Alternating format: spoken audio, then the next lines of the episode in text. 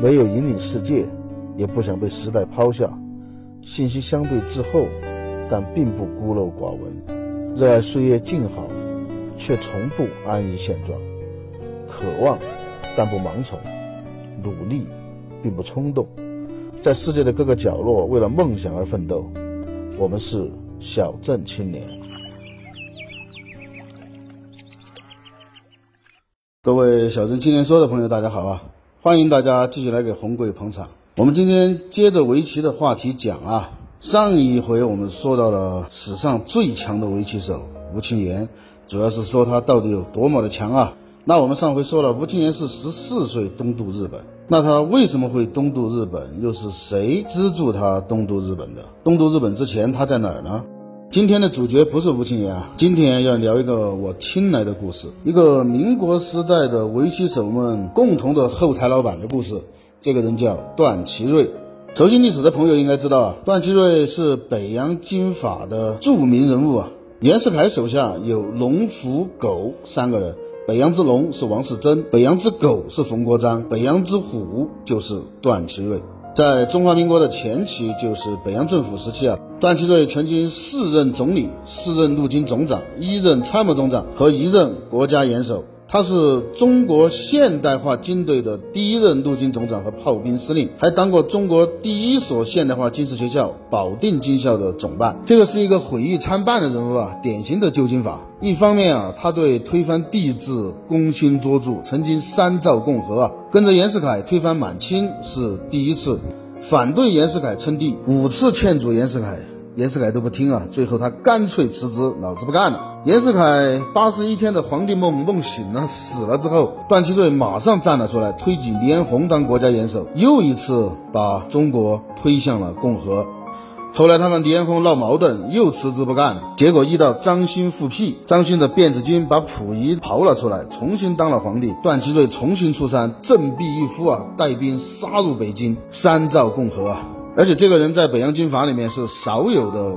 不爱财的，以至于晚年穷的要靠老朋友的接济过日子。段祺瑞还有一个很大的功劳啊！辛亥革命之后，外蒙古因为沙俄的扶持啊，脱离中国。当时我们根本没办法。结果十月革命爆发了，段祺瑞瞅准爆发十月革命的俄国无暇顾及外蒙啊，派他的心腹大将习树真带领军队一举收复了外蒙。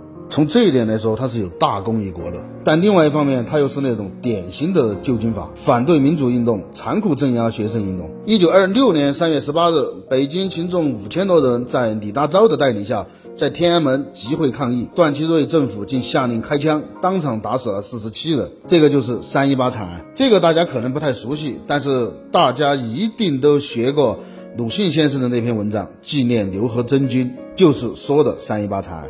这次惨案之后没多久，他就被冯玉祥、陆宗麟赶下了台，从此就退出了政治舞台。九一八事变之后，日本人本来想让段祺瑞到东北去组建傀儡政府的，段祺瑞坚决不干，悄悄地离开了天津，逃到了上海。在一九三六年啊，病逝于上海，终年七十二岁。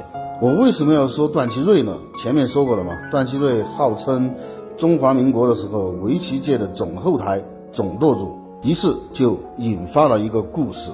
首先要声明一下，这个故事我是听来的，听谁说的呢？来自于一四年的时候啊，看过的一篇文章，作者是六神磊磊，是我比较喜欢的一个作家。六神磊磊在这篇文章里面说，喜欢抄袭文章的务必注明作者的出处。我不知道我讲这个故事给大家听。到底算不算抄袭啊？而且我也没有办法征求他的意见。不过既然他说注明出处就行了，我在这里也特别注明啊，这个是六神磊磊的原创。我不知道这种故事算不算原创啊？反正是他说的。故事要从一九零九年讲起啊，那个时候甲午战争已经过去了十五年，义和团也已经过去了十年。当时的满清政府天朝上国，已经对小日本完全认怂了。彻底承认打仗、政治、经济都不如他们了。但是那个时候我们还是有一点点自尊的，就是我们还有一些东西是比你强的。你不是样样都比我强吗？比如各种玩儿、遛鸟、玩狗、喝茶、下棋这些东西啊。当时认为我们还是比小日本强的。然而啊，事实的真相很残酷啊，哪怕下棋都下不过啊。六神磊磊说过一句话，说当时大清和日本在围棋上的差距比在金剑上的差距还大。然后故事就转到了我们的主角段祺瑞。段祺瑞这个人非常的痴迷于下棋，不管以后是当北洋军阀还是国务总理啊，他都在家里面大搞围棋俱乐部，招了很多的门客和围棋高手来下棋。不光下棋，还发奖金。所以啊，他家里各路棋手川流不息。那个时候又不像现在有什么比赛啊之类的，那个时候的职业棋手就全靠找这种金主爸爸。据说啊。段祺瑞每个月花在围棋上的钱有上千块，上千块啊，不是现在的上千块啊，那个时候的上千块是什么概念？当时北京一个普通的四口之家，一个月的伙食费也就十块，所以段祺瑞得了一个围棋界的称号，叫北富法。然后段祺瑞其实是个臭棋篓子，但是他和人家下，别人总要给面子嘛。如果他一辈子只和中国人下棋，那也就算了，大家为了钱都哄着他玩。可是段先生很快就觉得不过瘾了，他觉得和中国人下棋不行，大家都让他，于是就要去找日本人下棋，这一下就下出了事情来。当时那个时候啊，老段在保定金官学堂当总办，保定那个地方啊，日本侨民非常多，老段和他们下棋总是赢，于是就给自己留下一个印象，说日本人下棋很臭。就这么下着下着下着，终于碰到鬼了。有一天，有一个日本人叫中岛比多吉路过保定，据说会下围棋。段祺瑞一听大喜，于是就邀请中岛比多吉来下棋，结果大败。老段不服啊，再战，结果连败。段祺瑞非常吃惊啊，你这么厉害，想必是日本的顶级高手了。中岛差点没吓死，说我是顶级高手。我只是个业余棋手啊，在我们日本那个地方啊，还有更厉害的叫职业棋手呢。老段根本不信啊，你在骗谁呢？这一切都是谎言，多半啊是日本人啊看我特别喜欢下棋嘛，找了一个绝世高手冒充屌丝来羞辱我们的。这个一点都不稀奇啊，咱的老祖宗就玩过。唐朝唐宣宗的时候，日本围棋第一高手叫小林胜雄前来大唐挑战。结果，当时我们的大唐第一高手叫顾思言，就冒充一个屌丝去应战，在和小林圣雄下棋中下出了一招千古名棋，叫镇神头。小林圣雄一看，天，随随便便来个屌丝都这么厉害，于是心悦诚服。这个事儿大家可以去查一下。镇神头这个棋谱啊，现在已经失传了。网上的很多的棋谱都被证明是伪造的。这个就好像什么呢？六神兄说，这就好像赵敏对波斯明教吹牛，说金毛狮王在中土明教中排名第三千五百零九。段祺瑞生气了，他告诉中岛说：“你给我等着，我们中国有的是高手。”段祺瑞气昏昏的跑回北京，开始摇人，一支穿云箭，千军万马来相见啊！召集了一票高手，真正的高手开始和中岛比多吉下棋了。刚刚一落子啊，就把中岛吓尿了。不是因为我们的棋手下得好啊，而是因为我们的下法实在是太古老、太奥特。中岛说：“你们竟然还在做子？”呃，解释一下，所谓做子是古代围棋的一种规矩。我们知道围棋有星位嘛，有九个星位。下棋的时候啊，首先在四个角的星位交错放上黑白各两子，这个叫坐子。于是中岛就告诉当时的我们的人说：“坐子啊，我们早就不下了。坐子限制了围棋的变化。早在日本的战国的织田信长时代，有一个大棋士叫算沙，就把坐子制度废除了。你们既然在二十世纪了，还在坐子。”话不多说，光说战绩啊，段祺瑞找的这一票人和中岛大战了很多场，一开始还能获胜，但慢慢的中岛摸清了中方的棋路，段家军连战连输，眼看就要顶不住了，他们就去找段祺瑞说不行啊，还得摇人啊。段祺瑞大喊：快去请如来佛，不对，快去请张乐山、汪云峰来。张乐山、汪云峰就是当时的围棋国手啊。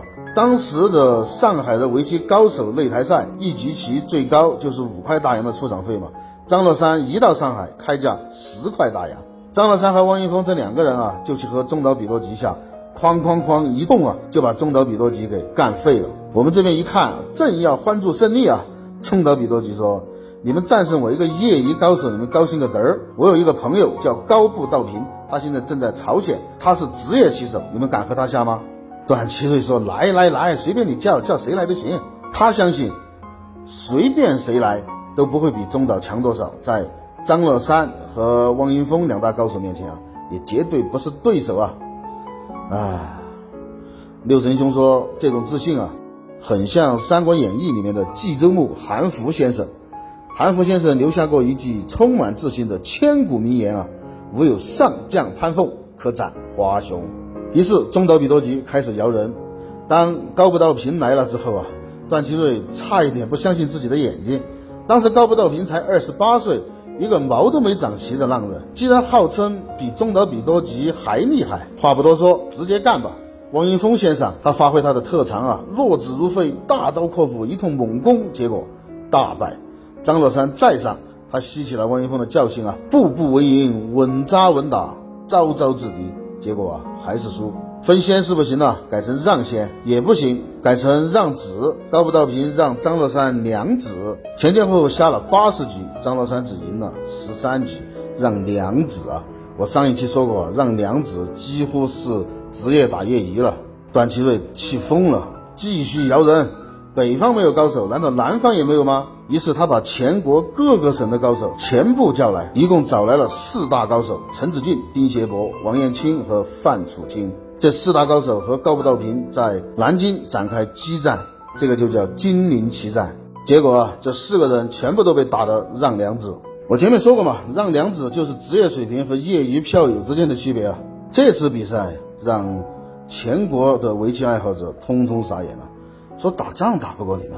连下棋都下不过你们，于是老段问高不道平，说：“你们日本的职业棋手听说都是有段位的，就像丐帮几代长老几代长老一样啊，想必您一定是一个九段高手了。”高不道平吓了一跳：“九段？你开什么玩笑？我是什么九段？回去要被笑话的。我只是一个四段。”老段就问他说：“四段在你们日本到底是个什么档次啊？”高不道平说：“这么说吧。”在日本，五段以上才勉强称得上高手。